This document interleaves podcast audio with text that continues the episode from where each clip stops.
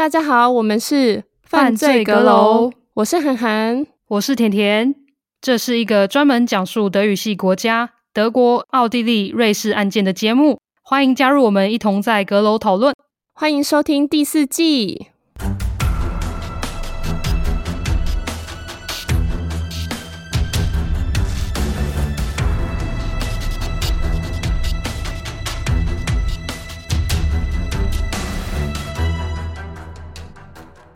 在这集开始之前，涵涵必须要先告诉大家，这集会是沉重的一集，但也是我很感兴趣的议题。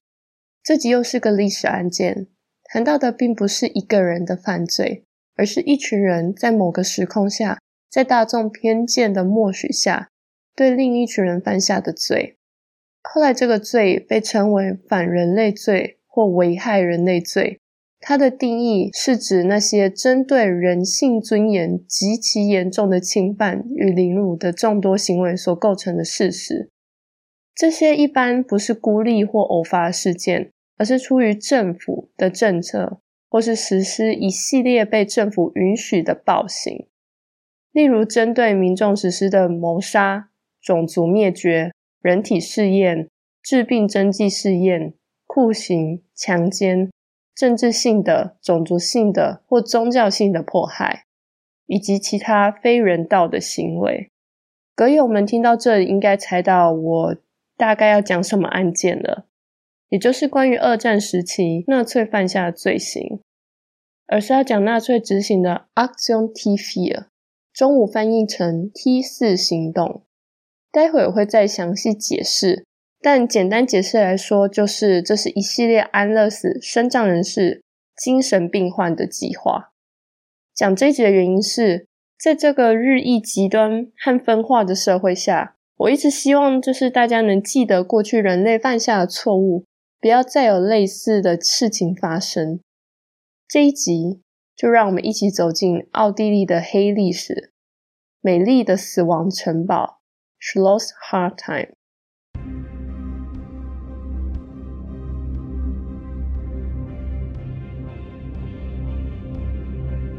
第一次世界大战之后，奥匈帝国解体。奥地利本来想和同样说德语的德国一起组成德意志奥地利共和国，但被其他战胜国反对，因此奥地利建立了奥地利第一共和国。第一次世界大战之后，奥地利和当时的德国一样，民生萧条，经济动荡，失业率也非常的高。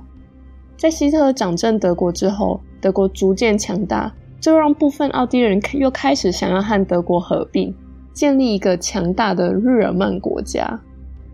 一九三八年三月十二日上午，德国国防军第八军团越过德奥边境，出乎意料的，他们受到了奥地利人的列队热烈欢迎。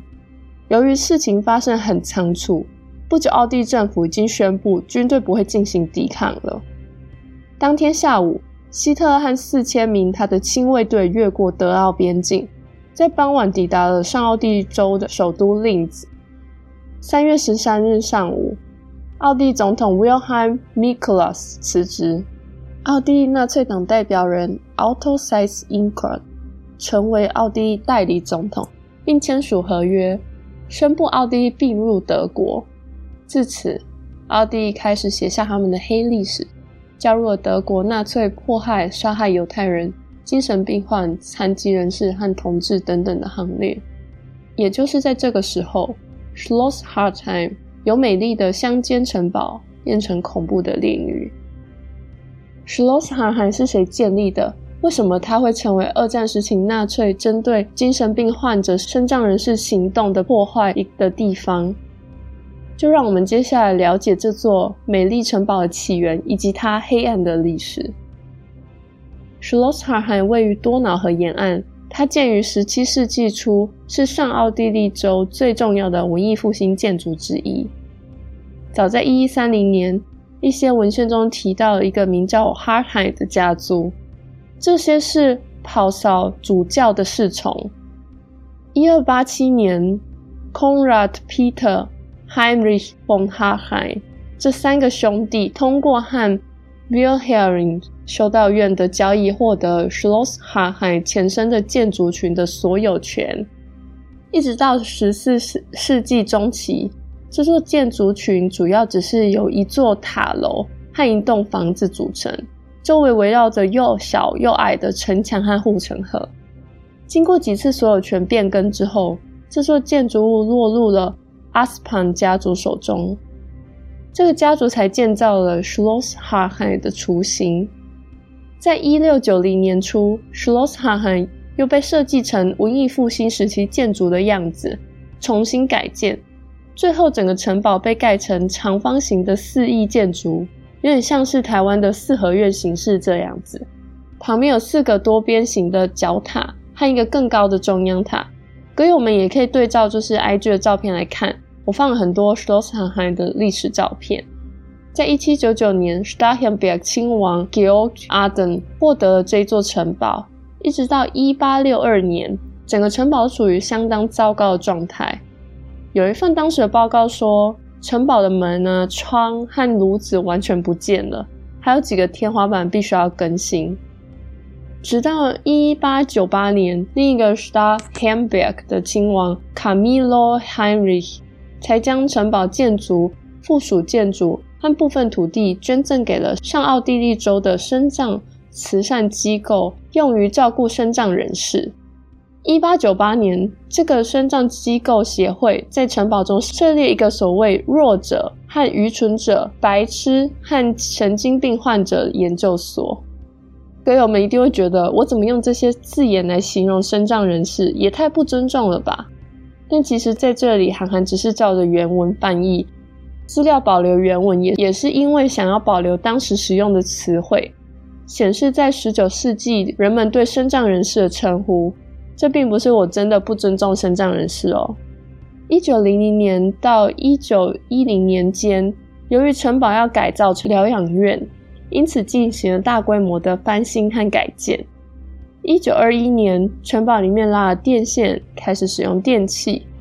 一九二六年，城堡内的楼梯被拆除，改成升降梯，以便身障人士移动。还买了电动床，养马、牛、猪，以自给自足。直到一九四零年三月，这些身障人士在圣文森特保罗慈善修女会的照料下，得到非常好的照顾。在纳粹德国合并奥地利后，上奥地利州的慈善协会在一九三八年十二月解散。这个机构管理权、财产和 Schloss Harheim 被移交给纳粹德国上多瑙帝国大区，是奥地利被纳粹德国合并后的重化区。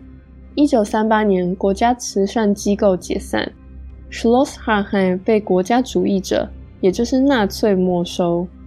一九四零年的春天。纳粹德国发动安乐死计划 Aktion T4 T 四行动，就是我前面提到的。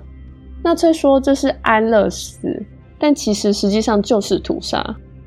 整座城堡也因此被改造成德意志第三帝国，也就是纳粹德国六个纳粹安乐死屠杀中心之一。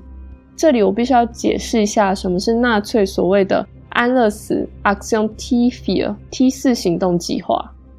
在达尔文提出自然选择和适者生存理论之后，就有科学家开始认为这套理论也适用于人类社会，因此产生了优生学。比较极端的人就认为，就是要除掉那些有身心障碍，在他们眼中是无用的人，以让他们的基因不再继续传播下去。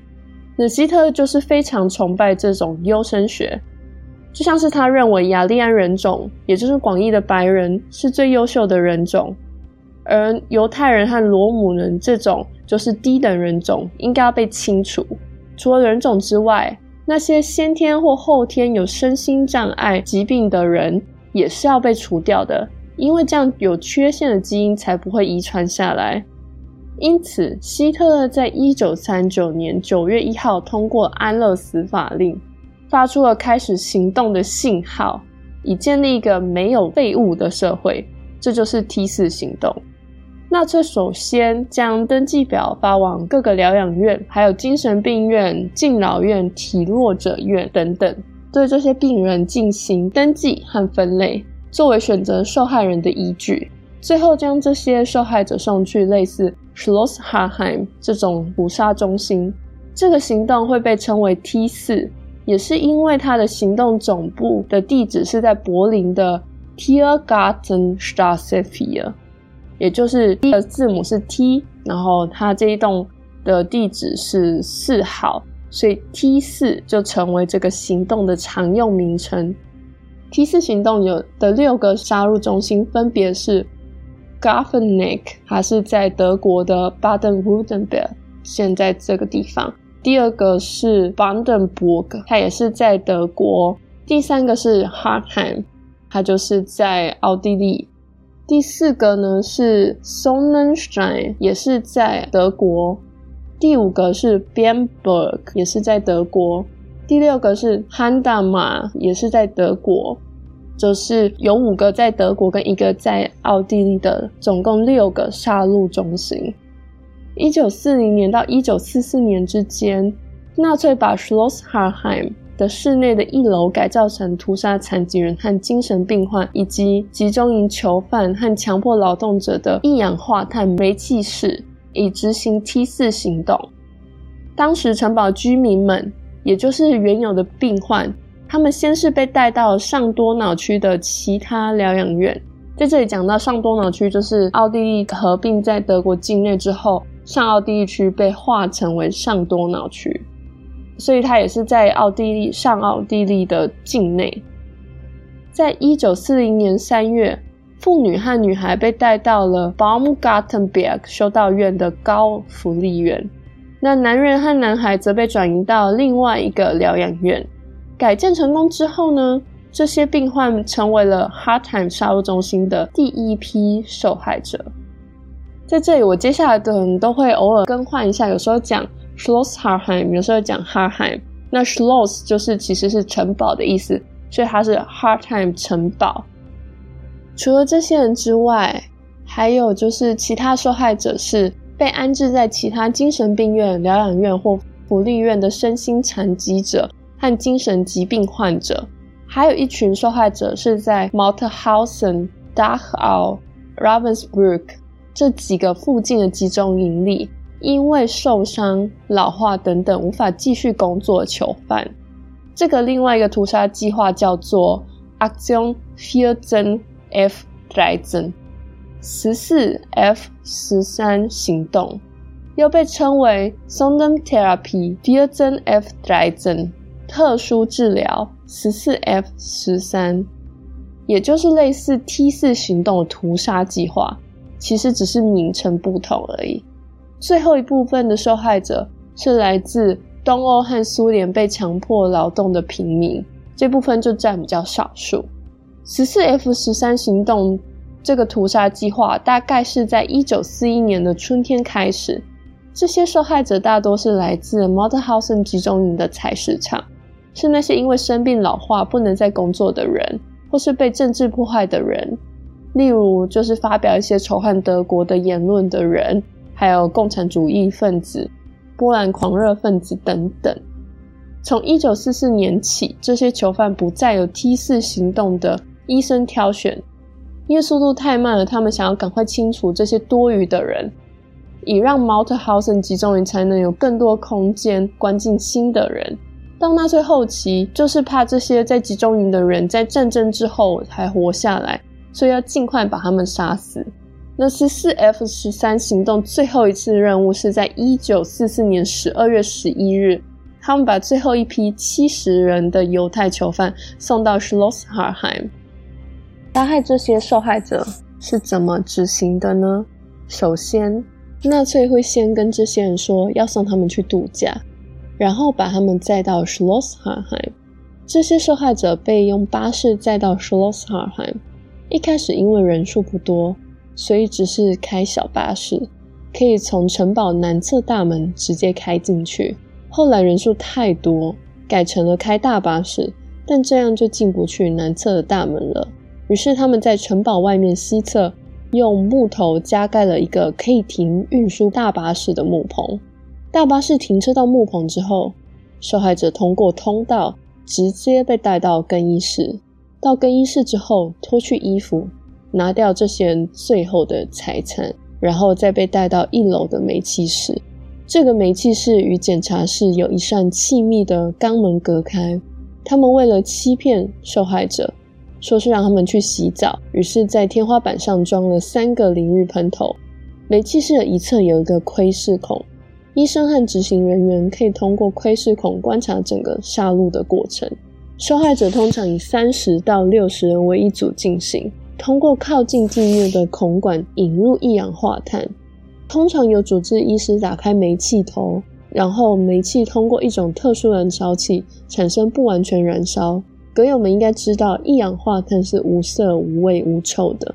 在密闭空间里有太多一氧化碳的话，人在里面就会因为一氧化碳中毒缺氧而死。大概十到十五分钟之后，在这个大概二十五平方公尺的小房间里的人就会都死了。一个小时煤气放完后，就会有人把尸体运到太平间，他们会拔下受害者的金牙，拆除可用的器官。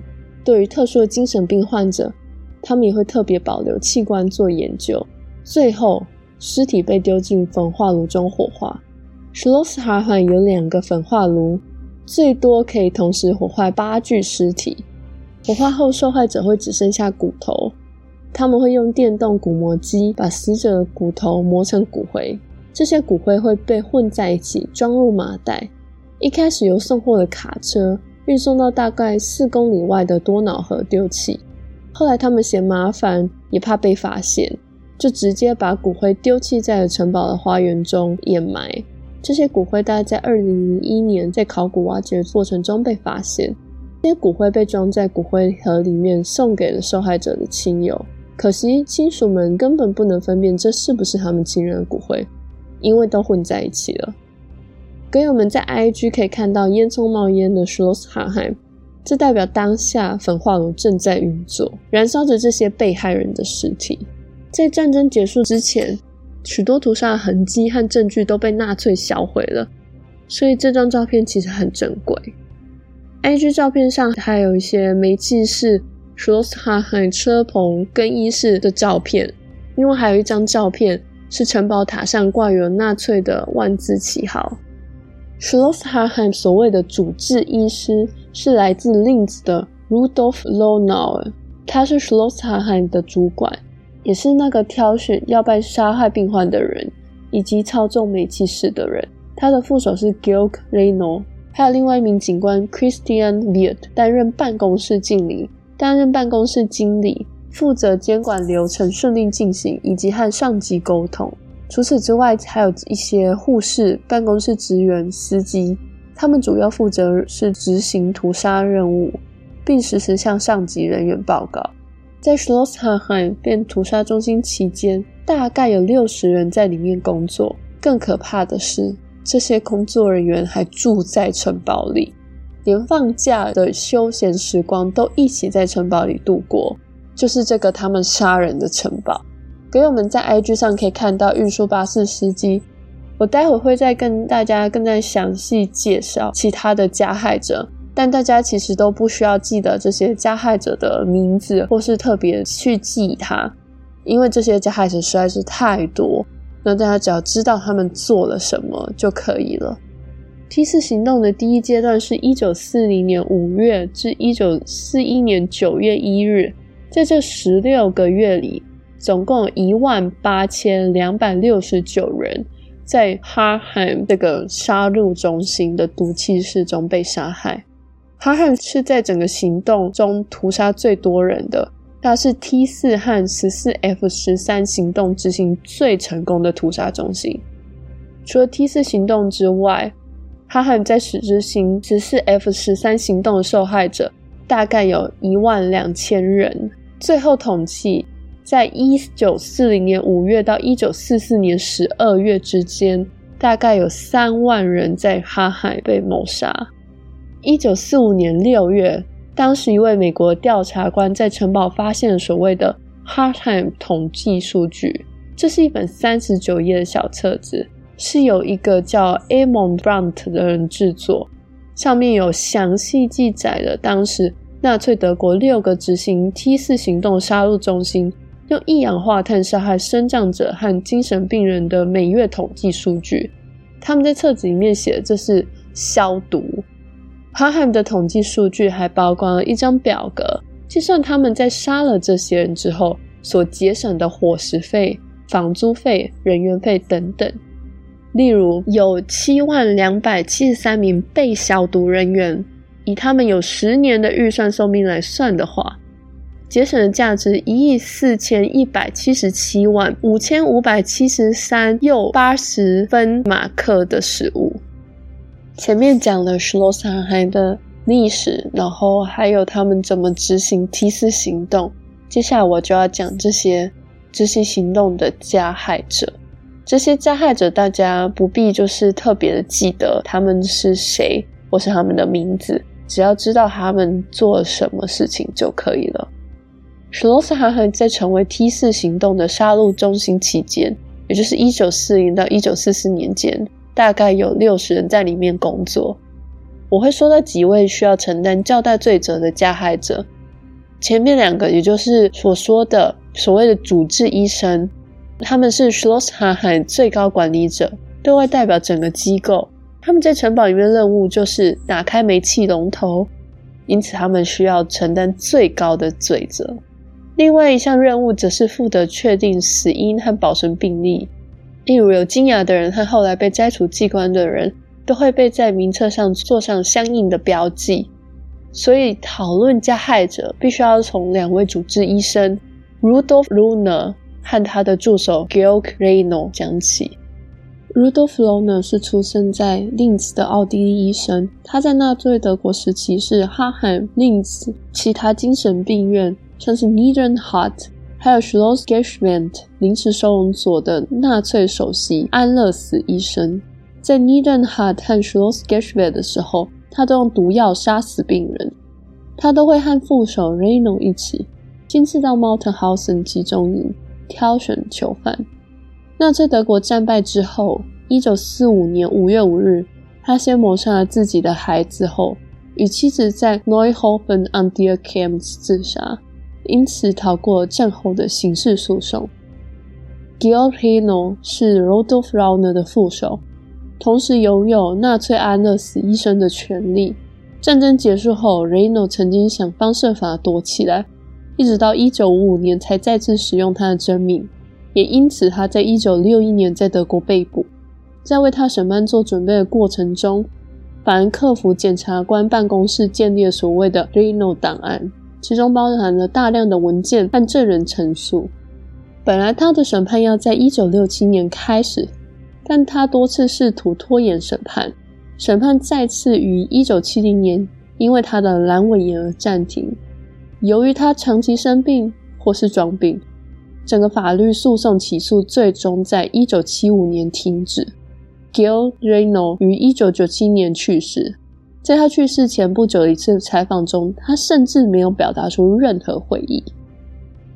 除了医生之外，护理人员是第二批要承担罪责的加害者。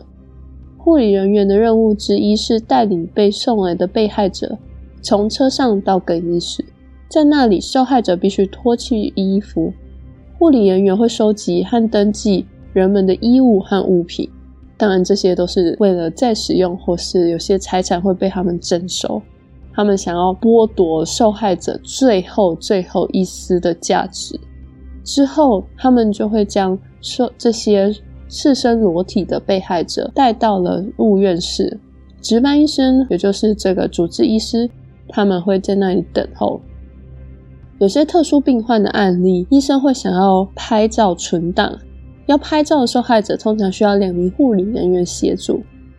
所有的程序都完成之后，护理人员就会带着这些人进入了毒气室。由于一九四零年五月中旬 T 四行动开始时，护理人数太少，办公室工作人员也被召集来执行护理人员的任务。有时候运输护送人员就是那些在巴士里面跟车的人。也在第一段的营营运阶段帮助完成这些屠杀流程。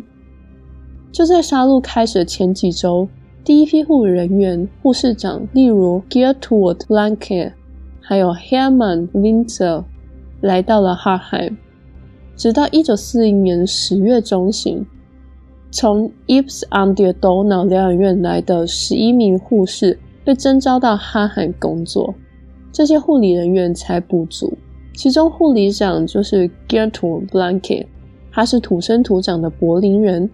他是在一九四零年四月在哈海服务的第一位护理人员，后来成为护理长，一直到一九四四年仍在职。战后一九四七年二月二十五号，检察院因为找不到被告人，也就是找不到 Blanket，所以停止了调查。在梯次行动过程中，哈海也是需要行政人员。刚刚前面讲到，行政人员有时候也要必须去协助整个屠杀的过程。当然有行政人员，就代表有了办公室经理这个职位。在哈海担任这个职位是前面提到警官 Christian Wierth，他是为了掩盖大量死亡而设立的特别登记处的负责人。他的责任是负责掩盖罪行，延后几天通知这些受害者的亲属，受害者已经到达了哈海，但其实当时候那个当事人已经死了。大概在通知信发出后的第十到二十天之后，哈海办公室会再发出第二封信。这是一封安慰信，通常是会虚构一个死亡的原因，告知受害者亲属受害者死亡的消息。但是在这个受害者真正死亡的时间和被通知死亡的时间是有一段落差的。这个时间，机构都会收到社会保障机构和福利组织的基金。就是因为这一段死亡差可能有到十到二十天，所以这些社福机构，他们基本上等于是被骗走数百万德国马克，这些马克可能落入了不知道谁的口袋里。除了发出通知信之外，办公室经理还要负责派送骨灰盒给亲属和当地的警察事务机构，因此纳粹经常选择一些警察来担任这个职务。另外一个重要的职务是采购经理。他负责所有物资的采购，而这些经理底下又有一些负责文书事务的助理，这些助理大多是女性。Schloss Ha-Han 的经理 Christian Wierth 在一九四四年战争中被敌军射杀，所以他也是没有被审判的。接下来来到第三批加害者，是所谓的焚尸者。受害者被杀害之后，会有所谓的焚尸者。把他们尸体搬运到太平间暂存，再依序送到焚化炉焚烧。尽管梯次行动中明确规定只有医生才能打开毒气室的煤气龙头，但他们经常将这个任务委托给焚尸者，因此常常杀人的就是这些焚尸者。在哈海里面有两个焚尸者：Otto Schmidtgen 和 Josef v a l a s t e r。Josef v a l a s t e r 在 T 四行动期间。在两位医生不在的情况下，是他操作这个煤气龙头。梯次行动中断之后，Vallaster 加入了党卫军，成为了 Sobibor 灭绝营的典狱长。一九四三年十月十四日，他在 Sobibor 灭绝营的起义中，他被囚犯们以去鞋匠作坊、试穿新鞋为理由，被诱骗落入了圈套，之后被囚犯们用斧头杀死。最后一群我要讲的加害者是那些开巴士的司机，这些司机都来上奥地利州，他们的任务就是将受害者运送到 Hard Time。司机们还有另外一项额外的任务，就是将焚化炉的骨灰装入麻袋，运送到四公里外的多瑙河，并在那里倒空麻袋。但后来由于这项任务非常耗时，再加上频繁的往来，当地的居民可能会产生怀疑。因此，后来他们就把骨灰埋在了城堡花园里。一九四一年梯次行动结束后，在 Reinhard 行动过程中，部分的加害者在德国东部占领区担任主要的角色，受害人数超过哈海的数倍。因此，部分加害者因此受到审判，但他们在哈海犯下的罪行却没有遭到判刑。二战后，在奥地利设立的人民法院分别于一九四七年、一九四八年。在另两次开庭审理三个机构 Schloss Ha-Han、Niederhart、Schloss Geschwind 的集体屠杀案件。第一次审判在一九四七年十一月二十六日结束，仅有两名护士被定罪。他们因参与谋杀和虐待，分别被判处了三点五年和二点五年的徒刑。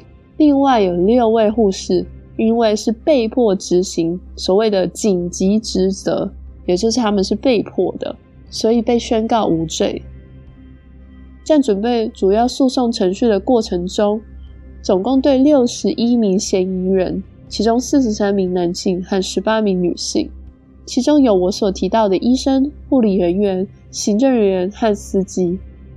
最终审判于一九四八年七月在林兹开始，但六十一名加害者中只有三名被起诉，两名护理师被判三年和五年的有期徒刑。一名最后还是被无罪释放，其他十三名被告的指控被撤销，二十二名被告因为找不到当事人而终止诉讼，十三名被告被以其他案件起诉，七名被告则是因为他们的死亡而终止诉讼，还有三人因为调查结果未知不起诉。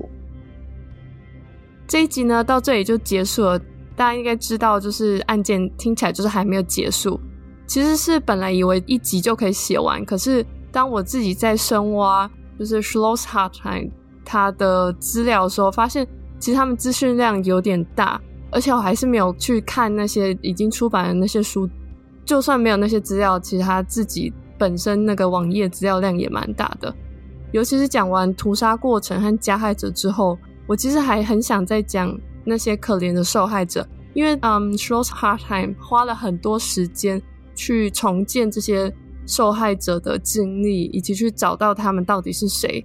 所以我也希望让大家就是记得他们的一生以及他们的经历。然后另外也想要延伸讨论 Schloss Hartheim 他在二战后的状况，还有现在的情况。最后还有关于奥地利二战时候的罪行，还有转型正义等等的议题。不过到这里算是上集有一个一个阶段结束了。不知道甜甜觉得有什么感想？嗯，首先应该就是替所有歌友们再次感谢韩寒，就是整理出这样有具有历史性而且资讯量这么大的案件。因为其实我也曾经想过要讲德国纳粹的一些案件，因为这真的是太大，所以很多人都知道嘛。但是我就想说要，要看完这些，然后要整理出来一个故事，真的是嗯很难，所以我们很感谢韩寒。虽然我想，可能很多人或是跟我一样，就是听过啊，纳粹大屠杀，然后就是他们可能呃放毒气啊，去毒死什么犹太人或什么之类的。但是这一次是透过韩寒的故事的分享，我才第一次真的算是不能说亲眼，可是就是很像接近第一手的资讯，去真的详细的知道说他们为什么要做这些事情，然后他们所有的工作的分配是怎么样，跟他们怎么。执行这件事情到最后的审判，所以说真的，我看完稿子跟听完韩寒的陈述之后，其实有点震惊跟很哑口无言，因为真的好残忍哦！就是我没有办法想象，就那些不管是医生还有那些工作人员，他们在做这些事情的过程中，到到底他们是在想什么？他们的心态到底是怎么样？就是觉得说他们自己比较高高在上嘛，反正我是觉得他们很可恶，尤其是这个主治医师，他最后就是自杀，我就觉得哦，很像那一些就是恐怖攻击人，然后最后自杀的这一种。其实很多纳粹他们到最后发现德国要输了，要么就跑了，要么就自杀，还蛮多的。对，因为我有听过，就是德国就是纳粹党的那个党员呐、啊，他们其实自己会佩戴一个毒药。对，然后就是发现可能自己已经没有办法逃走，或是对对对，大势已去，像是希特勒也是自杀啊。对，所以这些人就是真的很可恶。对，大家也看到，就是我们前面讲的，有的人没有被审判，有的人是因为其他案件被审判。然后因为 Hartheim 的案件，他是一个算是怎么讲？虽然他杀了很多人，但是他在整个呃二战期间杀的人真的。就是跟其他的比起来，它是一个小的案件，所以很多人才因为其中好几个人才因为其他的案件被判刑。所以他其实，在纽伦堡大审判，大家知道二战之后，就是为了审判纳粹的罪行，就有纽伦堡大审判嘛。但是他们其实就当然他们不是焦点，比较焦点的可能就是几个，比如说纳粹的那个亲卫队啊，还有他们一些比较重要的人物，还有一些比较大集中营，像大家都很知道的奥斯维辛集中营。我比较好奇的是，就是因为你有说，最有几位护士是被迫嗯、执行，然后紧急职责，然后所以最后就被宣告无罪。那你在找资料的过程中，我很好奇，就是有没有真的有找到那些就是所谓的加害者，但是他们其实是被迫。那如果他们算是反抗的话，他们会怎么样吗？反抗的结果大家应该也可以想得到啦，就也被送进去。但是我跟你讲，大家都会讲自己是被迫的，谁会讲说自己是就是想杀人的？对，因为这是一个审判啊，你一定是要为自己辩护啊，所以你要得知他们真的想什么很难，而且再加上这些人在整个纳粹的罪行里面，他加害者里面，他都是很小的很小的人物，嗯。但大家想想，这多可怕！这么小的人物杀了这么多人，真的。你像你说的那个，连那个巴士司机，然后是其他人，他们也可以开始去开那个煤气的开一氧化碳的开关。对，对啊，对啊。你看这样子，呃，三万人呢，好可怕！真的，真的是超小的一个罪行。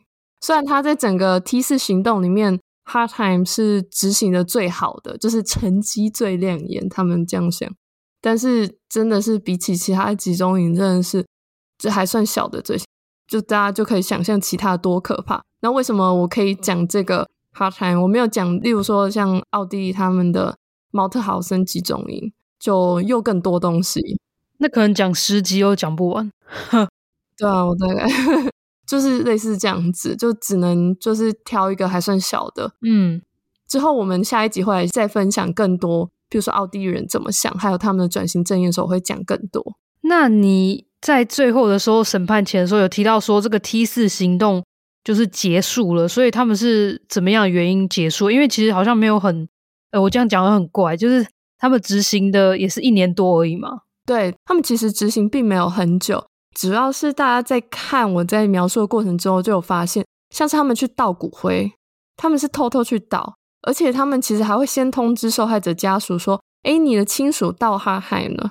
因为这些人他们并不是像是犹太人或是其他被逼迫的少数民族，譬如说，嗯，所谓的吉普赛人，嗯，他们是就是真的是过街老鼠，就是直接会就是纳粹会把他们抓走，会有人会举报他们。而这些人大家并没有想过说纳粹会杀这些人，因为这些人是身障人士、身心障碍人士，他们是病患。或是他们是啊、可能已经就是年老到只能在疗养院住的这些人，为什么这么怕人家发现？就是他们怕引起人民众的反感。呃，虽然说优生学是一个，就是他们崇拜优生学，可是这些病患其实是很容易引起大家的一些同情的。我有个问题，就是你这样讲的时候，也就是说，因为我历史很烂的，我想问一下，就是他们同时在执行这个 T 四。在去除这些病患的时候，他们同一时间就是那个历史年代，也有同时间在处理掉犹太人吗？对啊，对啊，呃，他们那时候是有好几个集中营啊，呃，后来他们 T 四行动结束，是因为就是怕引发民众反感，其实后来也是有被发现，所以其实后来再讲到下一个 T 四下一个行动，就 T 四结束之后，我讲到那个十四 F 三这个行动。他就是去清除这些集中营不能工作的人，生病啊、老了这些不能工作的人。那大部分都是犹太人。那我的意思是说，当时他们在处理掉犹太人的时候，呃，葛友，先跟大家讲一下，抱歉，就是我好像把犹太人讲的好像物理化、物化之类，但只是因为在这个历史的前提下，我这样问。那也就是说，当时民众是知道纳粹人是大量在消除犹太人的吗？然后他们是接受这个东西？当然啊，就是他们当然是知道，因为犹太人当时为了区别犹太人，一开始他们是缓慢的，然后他们要先去做那个所谓的宣传，宣传雅利安人种是优秀人种，宣传优生学，嗯、宣传嗯，像所谓的进化论，那进化最好就是雅利安人，然后犹太人其实这个历史讲很远很久，因为犹太人一直都是在各国是有比较被排斥的。反正因为他们是外来人嘛，而且犹太人本身他们自己的群体的群聚能量太强，他们不融入当地的社会，所以他们其实，在他们流浪了两千多年以来，都是一直被当地人排斥的。然后再加上他们这个纳粹这样子一 push，他们就会整个情绪就会高涨。当然，很多人是就是不认为这样是对的，可是有些人不敢发声。然后后来他们甚至还会要犹太人带那个星星在身上，就说你是犹太人，那叫犹太之星，他们就叫他带在身上。哦，OK，那我了解了，才才为什么就是他们 T 四行动的时候要偷偷来，因为嗯，虽然可以正大光明可能消灭犹太人，但是病患的话对大众来说，他们还是虽虽然是弱者，可是他们不是下低种人之类的。OK，OK，、okay. 对，因为譬如说，假设所有的欧洲民众好了，呃，其实有一句有一段话，有一个神父讲过一段话，就是蛮能呈现这样子。大概的原意是，当就是纳粹迫害犹太人的时候，他并没有发生；可是当迫害到他自己的时候，他已经没有机会发生了。所以其实人们会想说，因为大部分欧洲人都不是犹太人啊，所以他们只针对犹太人，所以关我什么事？那我明哲保身啊。可是今天疗养院的人可能是你的家人，对，就是这个是那个不一样的，对。然后后来他们停止行动，就是因为其实。有引发就是一些有争议，所以他们就停止行动。后来再加上，其实一九四一年是他们停止行动那一年，那一年美国向德国宣战加入二战那一年，那一年本来德国是很有利的，后来整个情势大反转，就是所以他们的目标就是集中在要把犹太人清除掉。那我的问题也差不多就结束了，所以再次的谢谢函函，那也请大家期待下一集。那我们在最后呢，就是来念一下我们的赞助跟留言。那我们这次单次的赞助有几位阁友们，第一位是 Iris，他还甚至留了言，他用 PayPal 在呃赞助我们。他说：“Hi，我是 Iris，来自广东广州，很喜欢你们的节目，第一次赞助节目，希望犯罪阁楼可以办到第十季、二十季，一直办下去。”诶，我们呃呀，好，我们会继续加油。然后他说已经跟踪了 Instagram 喽，然后记得回 follow 他。其实我有，我们有回 follow 你了。那加油，爱你们！谢谢 Iris，谢谢。等下，我们一我们现在是两年嘛，对不对？一年到现在第四季，如果下半年出第五季的话，两年五季来算的话，四年应该有可能十季吧。四年，这样我们就陪伴有一些歌友们，可能从大学大一到毕业，哎，不错啊。然后再继续当薪水小偷，然后会不会最后听一听，然后结婚生子，也不错啦，很好啊。那我们有那个就是歌友，因为我们可能就是很可惜，我们不在台湾，所以不能多办活动，但是也是大家有可以一些线上互动，搞不好我就真有听说有这种就是。别的 podcast 他们就是可能经营比我们还要稍微久，然后他们有一些个有线上互动，然后后来真的是就是在一起结婚的，我觉得超神奇。好，我们以后下一次帮大家举办个联谊，对嘛？大家都有共同兴趣啊，那个一开始破冰就很好聊啊。好，下次有机会真的来办一下。如果大家觉得这个快速快闪联谊还不错的话，请告诉我们。那如果真的累积。联谊啊，好尴尬哦！就就见面会，然后让然后我们在那边自己很那个心机的弄活动，没有，你们私底下先告诉我们，因为我们还是要知道谁是单身谁不是啊啊，也是，所以你们私底下自己告诉我们啊，我们就是默默的帮你们凑 凑在一起。好，那接下来呢是静怡，她的英文名字叫做 Katrina，那还有一个是喜多妈妈，看起来就是妈妈可能在呃。喂奶啊，或是洗东西啊，或什么之类，就是陪伴妈妈们，这样呃，我们也很开心。然后最后一位呢是雅然，再次的感谢以上这四位歌友们赞助我们。再一次呢，再跟大家讲一下，就是我们节目一直有推这个订阅式赞助，所以如果你们想要继续让节目更新下去，或是经营下去，而且你们也有能力，也很喜欢节目的话，真的很建议大家来加入我们的订阅式赞助行列。因为说不定我们到时候真的可以变成正职喽。好，那接下来我来念一下 Apple Podcast 的留言。第一位呢，他是 Clear K，那他的标题是推推，因为把手边常听的 Podcast 集数听完了，在搜寻新 Podcast 的过程中，无意间发现了你们的节目。目前听到第二季的最后一集，决定来留言给个五颗星推荐。你们准备的资料真的超级详细。他刮胡写了，目前听了两三个真实犯罪节目，觉得你们补充的案件资料真的很充分。听到有则留言表示主持人加入太多个人情绪，其实我个人蛮喜欢这种真实反应，因为听到令人愤怒的地方，我也是听边听边跟着主持人一起骂。如果少了个人情绪，反而比较像是在听主播报道新闻。不过喜好因人而异，所以来帮你们打五颗星加油，期待你们更多的分享，赞赞！谢谢 Clear K。就是欢迎加入我们呃犯罪阁楼，然后你说的就是关于太多情绪，嗯，真的偶尔还是会有这种留言。说真的，我很不解。呃，其实我们后来近一直几季下来，大家可以看到是，基本上主持人在分享案件的时候，我们都是保持中立。可是第二个人呢，他算是在扮演客座来宾或是听众，所以就是要反映真实。所以说真的，嗯。有一些人讲我们情绪太多，我是觉得，呃，那就不要听啊，没有，那真的可以不要听啊，因为就是没有必要来留负面的 留言，就你真的可以关掉，我们 OK，就是没缘分这样子。对，因为我们一直从以前到现在一直跟你讲说，这就是我们节目的经营方式，所以呃，我也不会因为你们觉得我们情绪化或怎么样，我就没有情绪化，因为我们本来就是真性情的人。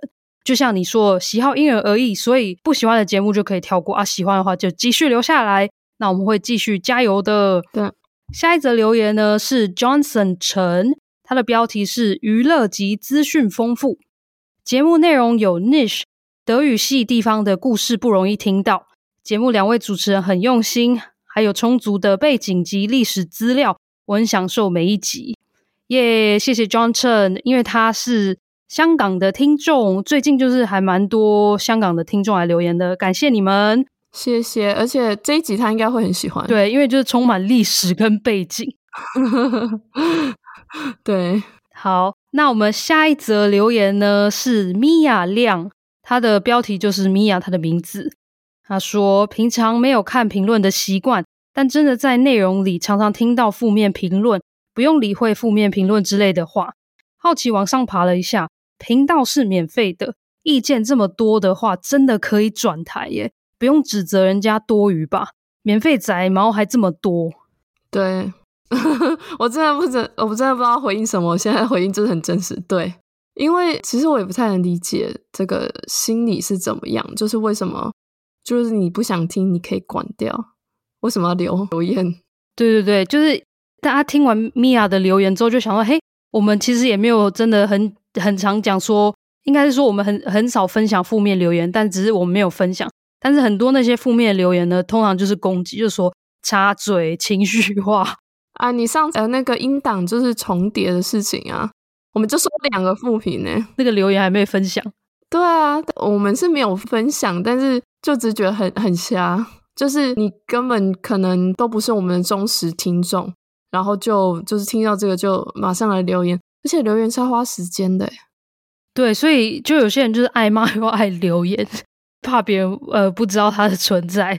反正我们刚刚讲的这个留言呢，是我在第四季在更新那个 Falklips 的时候，因为下一集发现音轨跑掉，那其实我们后来隔一天有发现的时候，因为有人跟我们反映，对，我们就直接把那个档案删掉，而且有在各个社群平台上公告了。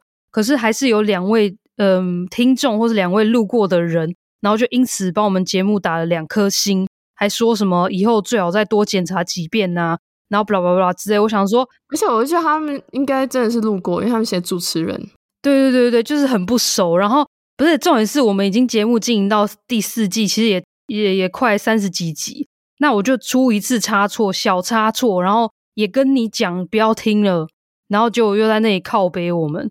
所以我就觉得 蛮好笑的，但是一开始我是觉得有点愤怒，有点无言，但是后来又觉得算了。想跟大家分享的原因是因为这两颗星我没有跟你讲过，就是很像 Booking.com 一样。今天如果有人把节目一直打一颗星或两颗星，他真的会把节目的呃不管是排名或是呃能见度都拉低。所以如果你们真的喜欢节目的话，其实如果不想留言也没关系，可是帮我们尽量多打五颗星，我觉得我们也会很感动。对啊，对啊，那时候我们看到这个留言的时候，我们两个都超无言的。就是人都有犯错的时候，而且你又没有付钱。呃，对，就是我们节目一直做到现在，真的频道呃免费。其实我曾经还有看到一个一则留言，他是写说是在第四季刚开始更新的时候，第一集的时候，然后他就突然讲说，好像在照念稿，然后很普通，然后我就听到这个“普通”两个字啊，我整个是大怒，因为我他整个是人身攻击的感觉，因为就很像是我们做节目很用心的，很花时间，然后还免费，对，然后还免费，然后突然被人家讲说普通，就很像是。你打扮的很精心，然后要去约会，结果对方跟你讲说：“哦，你打扮的很普通。”这种感觉不是，这不是对方哦，这是那个路人跟你讲说你打扮很普普通。对对对，路人，对方跟你讲算了，这是路人跟你讲说：“哎，你要去约会哦，打扮很普通，然后你根本就不认识这个人。”这样子的感觉。